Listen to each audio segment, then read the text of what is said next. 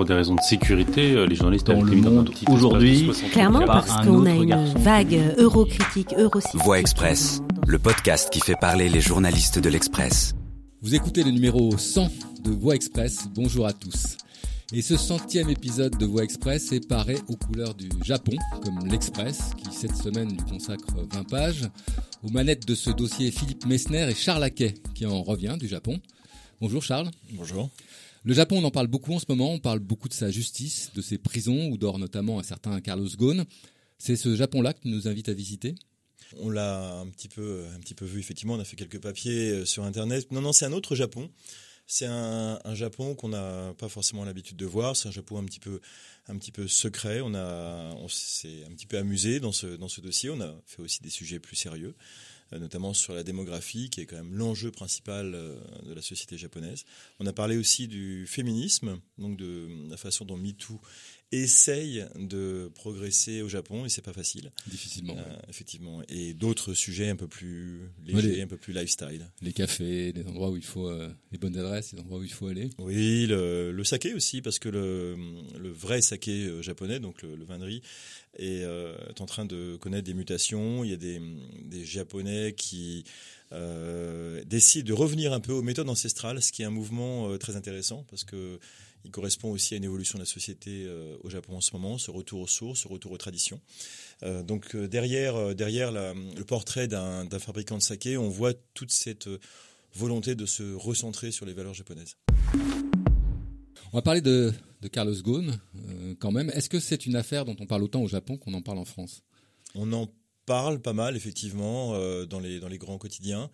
Euh, mais là aussi là aussi on, voit cette euh, ce repli sur la, société japonaise. C'est-à-dire que il y a dans le dans l'affaire euh, plusieurs dimensions. Il y a une dimension économique une dimension affairiste mais il y a aussi une dimension géopolitique et presque nationaliste. Et c'est ça qui est intéressant c'est que cette affaire a, a beaucoup de facettes. Elle est assez fascinante tant sur les conditions de détention de, Carlos Ghosn, la façon dont fonctionne le système judiciaire japonais, que sur ce qu'elle signifie en matière de, encore une fois, de repli sur soi. C'est-à-dire que la société japonaise a, rejette, a rejeté ce corps étranger. C'est un petit peu comme ça qu'on peut le, résumer. Mais la société japonaise et les Japonais Ou est-ce que c'est un, une affaire qui s'arrête aux, aux cercles économiques et politiques la société japonaise.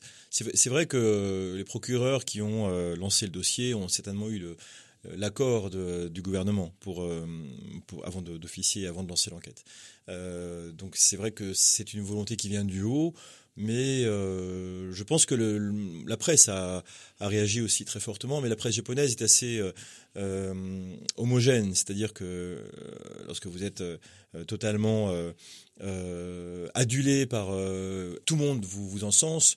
Dès que le, masque et l'image se fissure, euh, là, euh, toute la presse vous, vous descend en flamme d'un seul, seul, mouvement, et parfois d'ailleurs euh, frôlant la diffamation et allant très loin dans les, dans les propos et dans les, dans les articles. L'affaire lève un, un, coin du voile aussi sur un aspect du Japon qu'on connaît très, très peu en France, enfin comme moi en tout cas je, je connaissais peu, c'est son système judiciaire qui est extrêmement, extrêmement, extrêmement sévère.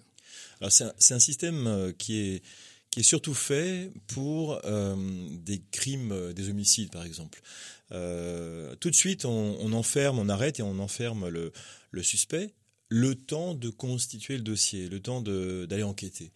Euh, parce que euh, les, procureurs et les enquêteurs japonais euh, veulent vraiment essayer d'éviter que l'on détruise les preuves, ou alors que, par exemple, un violeur en série ou un, braqueur ne se venge et aille tuer, un témoin, par exemple. En essayant de mettre en, en détention pendant quelques semaines, ça laisse autant aux enquêteurs de faire l'enquête. On peut se poser la question de savoir si ce, système est vraiment fait pour des affaires de, de corruption, pour des affaires financières qui sont beaucoup plus complexes, beaucoup plus longues, où les documents à détruire sont pas forcément euh, faciles à trouver. D'ailleurs, euh, dans l'affaire Gaune, euh, beaucoup de choses figurent, dans les documents de référence. Donc, c'est pas forcément adapté à un cas comme comme l'affaire Gaune. Donc, ça, donne effectivement une impression de brutalité et des conditions très strictes qui n'ont pas évolué depuis très longtemps. C'est un système très traditionnel. le système de claustration est vraiment fait depuis des décennies, voire des siècles. Il a pas beaucoup évolué depuis ce temps-là. Donc effectivement, les, les mesures sont assez drastiques assez inhabituelles pour, pour nous. Mais qui commence à être remis à, petit peu en cause par les Japonais eux-mêmes. ils ont, donc c'est une des rares fois où le système était vraiment mis sous les feux étrangers. Euh, je, ne suis pas certain qu'ils le mettent vraiment en cause euh, parce que euh, parce qu'ils sont assez contents de leur, système, ils trouvent qu'il marche bien. mais en tout cas, il faut qu'ils produisent des résultats. Et dans l'affaire Gaune, les procureurs sont vraiment j'avais interviewé Jean-Marie Bouissou, qui est un, grand connaisseur du Japon, qui vit à Tokyo, qui me disait c'est pour eux une affaire d'honneur national. Il faut vraiment qu'ils arrivent à trouver les preuves et qu'ils en sortent par le haut. Ils n'ont pas le choix, en fait, quelque part. Ça conforte aussi une, une image du Japon un pays d'ordre très très civique, très discipliné. C'est un cliché, ça? Non, non, bien sûr, non, non, c'est vrai qu'on n'aime pas le, clou qui dépasse, hein, qui est le titre d'un livre connu sur le, sur le Japon. Euh, c'est vrai que euh, c'est un pays où tout est fait pour aller dans, dans, dans, le même sens. Et quand vous sortez du système, que vous êtes euh, identifié comme un élément perturbateur, voilà, vous avez la société qui se ligue contre vous. L'Express donne de la voix. Autre image du Japon dont tu parles un peu dans le, dans le dossier, cette espèce de grand écart entre euh, traditionnalisme euh, très fort et puis la, modernité, qui est en ce moment euh, marqué par la, le départ de l'empereur, une espèce de demi-divinité au, Japon, mmh. Akihito. On, on, en parle beaucoup? Oui, alors ça, ça va être un événement considérable. C'est déjà. C'est déjà, je dis ça va être parce que l'abdication est prévue euh, fin avril, donc elle a été fixée au 30 avril. Euh, c'est vrai que c'est un, événement considérable au Japon quand on connaît euh, l'importance qu'a l'empereur dans la, dans la société récente japonaise, et même pendant, pendant l'après-guerre. Enfin, j'ai une, une amie japonaise qui me disait que sa famille, lorsque euh, l'empereur a parlé pour demander pour dire que la guerre était, était finie, ça a été vraiment un, moment considérable parce que lorsque l'empereur passait euh, parfois pour visiter les campagnes, euh, les Japonais et les Japonaises étaient à genoux, visage contre terre. On ne regardait pas la divinité, c'était un dieu. donc bon, ça, ça, a évolué bien sûr. la constitution a changé, beaucoup de choses ont changé, mais Aujourd'hui, la, famille japonaise, la famille impériale, pardon, garde énormément de, respect, de popularité au sein de la, société. Euh, d'ailleurs, euh, en décembre, il y a eu une, petite sortie du, fils celui qui va monter sur le trône, euh, qui s'est exprimé et qui a dit que le gouvernement ne devait pas financer des rites shintoïstes au moment de festivités et qu'on ne devait pas mélanger les budgets de l'État et les, budgets religieux. Et cette, euh, cette euh, déclaration a eu un, impact considérable.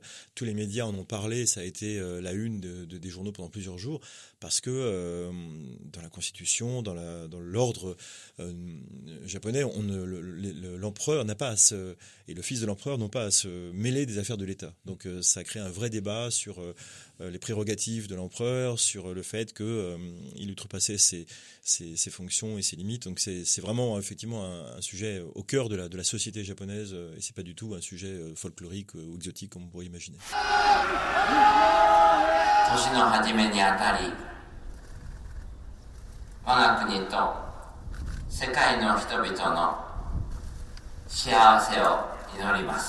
Autre sujet qui est au cœur du dossier que, tu, as fait pour piloté pour l'Express, euh, qui, fait aussi partie des archaïsmes qui, survivent au Japon, c'est la place de la femme, euh, qui est sous-représentée, euh, voire méprisée, même dans la vie économique, dans la vie politique, mais aussi à la maison. Ça, ça change un peu ou ça ne change pas? Ça change un petit peu. C'est vrai que on peut voir le verre. Il n'est pas à moitié plein. Hein. Il, est, euh, il est plein d'ailleurs à 13,9%. On pourrait, on pourrait dire. C'est un chiffre que je, je mets en avant. C'est le, chiffre de femmes qui euh, occupent des fonctions à responsabilité, des fonctions de management dans les organisations euh, et entreprises japonaises. C'est-à-dire 14%, c'est-à-dire une, femme sur 6, une femme sur 7. Euh, c'est en progression, mais ça progresse très lentement. Euh, les, femmes ont beaucoup de mal à, à, percer. D'ailleurs, je vais faire un lien entre l'affaire Gaune et, ce sujet, c'est que il y a une femme euh, qui a réussi à entrer dans le conseil d'administration de, Toyota il y a quelques années, c'était en 2015, elle s'appelait Lucy Hamp. Elle n'était pas, pas japonaise. C'est pour ça que le sujet peut être pris des deux côtés. Euh, elle est arrivée au Japon, euh, invitée par le par le président Toyota de, Toyota, qui voulait vraiment prendre au mot le premier ministre Shinzo Abe, qui avait dit il faut absolument ouvrir un peu tout ce monde fermé, tout ce monde en, costume, faire venir des femmes dans les conseils d'administration, dans les fonctions de management. Elle est arrivée comme une directrice de la communication. ça a provoqué des crispations importantes. Est-ce que c'est parce qu'elle était femme, parce qu'elle était étrangère? Peut-être des deux. Est-ce qu'on a voulu rejeter le, corps étranger, comme je le disais tout à l'heure? Euh, il faut comprendre que les Japonais, je fais un petit aparté sur, sur, le, rapport à l'étranger, euh, dans les années euh, 2000, euh, ont vraiment euh, essayé, étaient à la recherche d'un nouveau modèle de gouvernance. Il y avait vraiment un, problème, c'est le moment où Nissan était au fond du, trou, était sur le point de, faire faillite, donc on est allé chercher Ghosn à ce moment-là pour le redresser. Aujourd'hui, les Japonais se rendent compte que la société, elle n'est pas, euh, elle est pas si bien que ça ailleurs. Euh, il y a Daesh, il y a les gilets jaunes, il y a beaucoup de, de problèmes euh, dans le monde. bah finalement, au Japon, il y a un chômage qui est de 2,5%. Il y a des raisons à ça, on en parlera tout à l'heure. Oui, mais... tout à fait. Mais l'économie va pas si mal que ça. on est on n'est pas si mal que ça au Japon, se disent-ils. Donc, on rejette un peu euh, ce qu'on est allé chercher lorsque l'on était à la recherche de ce modèle de gouvernance. Donc, Ghosn souffre aussi de ça, d'un point de vue plus, plus large. Et je reviens à mon histoire de cette, de cette femme qui est arrivée euh, des États-Unis pour travailler à Toyota. Euh, en fait, elle a été rejetée. Elle a été rejetée d'une façon extrêmement violente et totalement injuste, sur un prétexte très fallacieux. En fait, elle a été arrêtée pour trafic de drogue. Euh, ce qui s'est passé, c'est qu'elle avait mal au genou et elle a demandé à son père aux États-Unis de lui envoyer un médicament il y avait une, dans la composition du médicament une base opioïde et elle n'avait pas la bonne ordonnance du bon médecin euh, japonais qui aurait pu euh, justifier, cette, justifier le, cette importation. Et donc les, les policiers ont considéré qu'elle faisait un, un qu'elle était à la tête d'un trafic de drogue. Ils l'ont arrêtée. Elle a passé des, des, des, jours absolument épouvantables. Le patron de Toyota qui dit mais c'est absurde. Attendez, euh, vous vous rendez compte de ce que vous faites euh, a été perquisitionné pendant 48 heures au siège de Toyota façon de lui dire euh, si tu continues, euh, voilà ce qui va. c'est une société. Euh, et elle est repartie chez elle au bout de cinq semaines. Donc euh, voilà, épouvantable que tu nous décris là. Bah, c'est non pas. Hein. C'est enfin pour pour un touriste, c'est un, un, pays merveilleux. Lorsqu'on y vit et lorsqu'on y travaille, en tant qu'étranger, c'est plus compliqué. C'est beaucoup plus compliqué. Il y a un autre phénomène étranger qui n'a pas pénétré le Japon, qui est le phénomène MeToo, qui est un phénomène mondial, enfin en tout cas dans les dans les pays occidentaux. Au Japon, ça n'a pas pris. Il y a, euh, il y a eu des histoires. Il y a une journaliste euh, très courageuse qui, il y a quelques années, s'est rebellée contre son patron, qui était proche du Premier ministre, qui l'avait violée. Euh, L'affaire a failli être étouffée parce qu'il y a eu un, appui euh, politique. Elle a réussi, elle a été d'un courage phénoménal, elle a réussi à porter l'affaire devant les tribunaux. Aujourd'hui, elle a quitté le pays parce qu'elle était vraiment euh, harcelée, parce qu'elle a, elle a osé euh, briser l'omerta. Euh, elle demande réparation. Elle aura peut-être des, préjudices, des, des, des, dommagements financiers. En revanche, au pénal, elle n'a pas réussi à faire valoir son cas. Donc ça va, ça va changer, mais ça change extrêmement lentement. Il y a vraiment dans certaines entreprises, on a Philippe et moi, on a interviewé des des, des femmes qui euh, qui réussissent à faire changer le comportement. D'ailleurs, c'est presque assez drôle. Des hommes qui, euh, qui sont très polis, euh, des cadres, des salarymen, des, des cadres supérieurs, voyant cette jeune femme qu'on a interviewée, lui disaient Oh, vous êtes vraiment.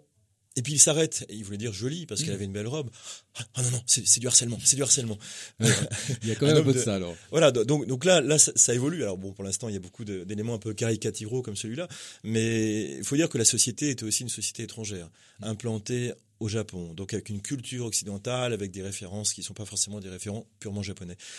Dans la société euh, très traditionnelle japonaise, ça va mettre beaucoup de temps à, à, à percer. Alors il y a un, un événement aussi, euh, un élément important, c'est que les femmes qui sont euh, qui travaillent dans les sociétés euh, japonaises, lorsqu'elles arrivent, euh, très vite on leur demande, d'une façon un petit peu masquée, mais c'est vraiment la question qu'on leur pose, carrière ou pas carrière. C'est-à-dire, soit vous allez servir le thé, avoir des fonctions subalternes, soit vous allez faire carrière. Mais dans ce cas-là, ne venez pas nous dire dans deux ans que vous êtes enceinte. C'est un peu ça l'élément qui est donné. Euh, les femmes qui euh, tombent enceintes, euh, en fait, sont victimes de harcèlement. On appelle ça le matahara, c'est-à-dire harcèlement à la maternité. En gros, lorsqu'une femme dans les entreprises japonaises tombe enceinte, on considère qu'elle n'est plus bonne à rien, elle n'est plus productive, donc elle doit partir. ce phénomène baisse, mais il concerne encore une jeune maman sur trois, ce qui est énorme. Les femmes que vous avez rencontrées avec Philippe au, Japon, elles le vivent comment? Certaines sont sont, sont vraiment désabusées. Euh, d'autres, c'est assez ambigu la position aussi des femmes dans, dans, la société japonaise parce que les jeunes diplômés qui arrivent, qui sont brillantes, qui ont, qui sont bilingues, qui parlent anglais, ce qui n'est pas si fréquent que ça au Japon, euh, et qui pourraient faire une carrière euh, euh magnifique. En fait, euh, une partie d'entre elles euh, ben, ne sont pas si volontaires que ça et elles disent ben non finalement moi je je, je pourrais je suis sorti d'une très bonne université j'ai le cerveau bien fait mais j'ai envie de trouver un mari qui gagne très bien sa vie et j'ai envie de rester à la maison et de pas m'embêter. Peut-être parce que leurs parents ont été tous euh, beaucoup victimes de karoshi, c'est-à-dire de, burn-out. Euh, vraiment, euh, ils, ont craqué à un moment ou à un autre. Peut-être parce qu'ils n'ont pas envie de faire comme eux, ils ont envie de se démarquer de cette génération. Mais il y a beaucoup de, femmes qui effectivement aspirent à une vie plutôt domestique, même si elles ont les meilleurs diplômes du monde. Il y a une seule femme dans le gouvernement de, Shinzo Abe. tu dis qu'il a montré une espèce de volonté de féminiser le pays. Ça se ressent pas dans son non, non, c'est un échec et c'est un échec, d'autant plus que la, la, femme est d'ailleurs est compromise dans plusieurs plusieurs affaires. Non, c'est pas du tout euh, le cas. Effectivement, il y a vraiment un taux de féminisation des, dans la politique qui est très faible, comme dans les grandes entreprises euh, japonaises. Donc non, effectivement, on n'en est pas du tout là. Shinzo Abe est un, un conservateur, euh, libéral économique, mais conservateur en termes sociétal. C'est pas très étonnant qu'il soit pas en première ligne sur ce, sur ce sujet en même temps. Oui, et puis bon, il vit, il a une femme très conservatrice aussi. Il vit avec sa mère. Enfin, il, est, il, est, il a, il a en tête un modèle pour la femme qui est le modèle de la femme au foyer qui, qui fait prospérer la famille. Il a un modèle du Japon de toute façon de manière générale qui est très traditionnel, qui est un Enfin, il se bat en ce moment pour euh, la remilitarisation du, du, pays. Il est très nationaliste. Euh, il a eu quelques controverses en allant saluer des, des vieux généraux japonais dans des cimetières où il n'aurait pas dû mettre les, les, pieds. Et en même temps, il est, il est très solidement installé dans son, à son poste, euh, Shinzo Abe. Oui, ah oui, il, est, il, est, il a vraiment aucun, aucun problème. Il a un à deux ans devant lui sans, sans aucun nuage. Euh, donc, d'un point de vue politique, il n'est pas du tout dans un schéma de euh, démagogique. Euh, non, non, il est vraiment très solidement installé. D'ailleurs, dans l'affaire Gaune, on aurait pu imaginer que l'affaire se règle, je reviens à l'affaire Gaune, mais on mm. aurait pu imaginer qu'elle se règle au niveau diplomatique entre la France et le Japon. Mais ni Macron, pris dans les affaires qu'on connaît aujourd'hui, ni Shinzo Abe n'ont vraiment intérêt à ce que ça se, règle. Shinzo Abe n'a aucun intérêt à aider Carlos Ghosn. donc du coup, effectivement, Shinzo Abe est très fort. Euh, il remet un peu le Japon, euh, il essaye de remettre le Japon euh, en place sur la scène régionale. la remilitarisation, attention parce que effectivement, il veut changer la constitution en changeant le statut des forces d'autodéfense. Dans les faits, c'est déjà le cas. il veut surtout régulariser une situation qui de facto existe déjà. Tu parlais du taux de chômage tout à l'heure qui est très faible. Euh, c'est dû à une, euh, une raison parmi d'autres, mais enfin une raison importante qui est le vieillissement de la population. C'est-à-dire que le, le, Japon devient un pays de vieux, il n'arrive pas à faire des, à faire des enfants. C'est un, sujet qui le préoccupe, ça par exemple, Shinzo Abe? Alors c'est un sujet qui le préoccupe. Là, il est aussi très ambigu parce que euh, si on dit euh, on n'arrive plus à faire suffisamment d'enfants, le taux de natalité de fécondité est de 1,44, qui n'est pas très important. Euh, il y aura en 2060 un jeune pour 4,4 entre guillemets vieux. Euh, donc vraiment la, la, la, population euh, à cette époque-là ne sera plus que de 87 millions, donc près de 40 millions de personnes en moins, ce qui est colossal, c'est presque pas loin du tiers du quart. Euh, effectivement, donc euh, il a conscience de tout ça. D'un autre côté, euh, dire ça veut tout de suite dire bon, la solution c'est quoi? Euh, bah, C'est l'immigration. Mm. C'est faire venir des, personnes pour aider le, pays à se repeupler, pas seulement uniquement comme des forces de travail, parce qu'aujourd'hui, il considère les étrangers qui viennent au Japon comme des forces de travail, des ressources, et pas comme des citoyens susceptibles de s'installer, pour ne pas froisser son électorat conservateur. Donc, il y a cette, cette ambiguïté, c'est-à-dire qu'il sait très bien euh, qu'il faudrait faire venir des gens de façon euh, euh, permanente, mais il y a quand même une réticence très forte. C'est un, gouvernement qui entretient aussi le culte de la pureté ethnique qui est une notion euh, totalement contestée parce que quand vous demandez à des Japonais contestable, contestable et, contesté même au Japon euh, dans la mesure où, où effectivement lorsqu'on regarde l'histoire les, du Japon il y a eu des, des, des, vagues chinoises mongoles qui sont venues avant le 5e siècle. Enfin, euh, c'est pas un pays pur ethniquement, mais il maintient ce, ce mythe euh, au sein du pays. Alors aujourd'hui, on est dans, un, dans, un, dans une phase où euh, il faut absolument faire venir euh, des euh, travailleurs, notamment de Chine ou du Vietnam, pour, pour que la, la, la, société japonaise continue de, de, prospérer. Parce que dès maintenant, à Tokyo, dans certains quartiers, vous avez, par exemple, le, le ratio, c'est un, une offre d'emploi euh, enfin cinq, cinq offres d'emploi pardon pour un seul euh, demandeur d'emploi, un seul candidat. Euh, ça c'est pour la construction, la restauration, le gardiennage. sinon c'est plutôt 100 demandeurs d'emploi pour 160 offres. Donc il y a moins de personnes qui, en état de travailler que d'offres d'emploi et de possibilités. Donc le, pays est en train vraiment de, il commence à décliner d'un point de vue démographique et c'est un gros souci sur le plan économique. L'Express donne de la voix. Généralement, tu rentres du Japon, là, est-ce que c'est un pays qui va bien? C'est un pays qui va pas mal, qui va pas mal du tout, euh, qui a pas dit son dernier mot, euh, qui euh, effectivement est par rapport à ces notions de, démographie est dans une situation, dans une spirale très inquiétante. Euh, mais qui commence quand même à recruter à l'extérieur des gens. Et moi, je pense que petit à petit, ils vont assimiler des personnes comme ils l'ont fait avec les Coréens. Ça se passera pas forcément très bien. Et en cas de retournement économique, euh, bah, ils les mettront peut-être dehors, comme ils l'ont fait d'ailleurs euh, dans les années 2007-2008. Euh, ils avaient fait venir 20 ans auparavant des Japonais d'origine euh, sud-américaine, notamment brésilienne. On les appelle les Nikkei-jin. Euh, et euh, bon, ils ont ils sont installés, ils se sont euh, à peu près bien intégrés. Et lorsqu'il y a eu un retournement économique, on leur a dit, on leur a donné des incitations financières pour qu'ils repartent chez eux. Je pense qu'ils s'en souviennent aujourd'hui, ce qui, ce qui va compliquer un petit peu la, la tâche des, des, autorités japonaises à les attirer de nouveau et attirer de nouveaux candidats parce que euh, ils sont pas fous, ils savent très bien qu'en cas de problème, ils repartiront et ils seront plus les bienvenus. Donc voilà, ça crée une ambiguïté sur ce terrain-là. Sur le reste, c'est un pays qui n'est en termes d'innovation technologique, est un peu à la traîne aujourd'hui par rapport à la Chine notamment et même à la Corée du Sud, mais garde des attraits euh, importants. Et c'est vrai que c'est un pays charmant euh, sur lequel il y a encore quand même, ils ont encore quand même pas mal d'atouts. Merci Charles. Vous quittez la Voie Express. Retrouvez dès demain d'autres enquêtes de l'Express sur ce podcast.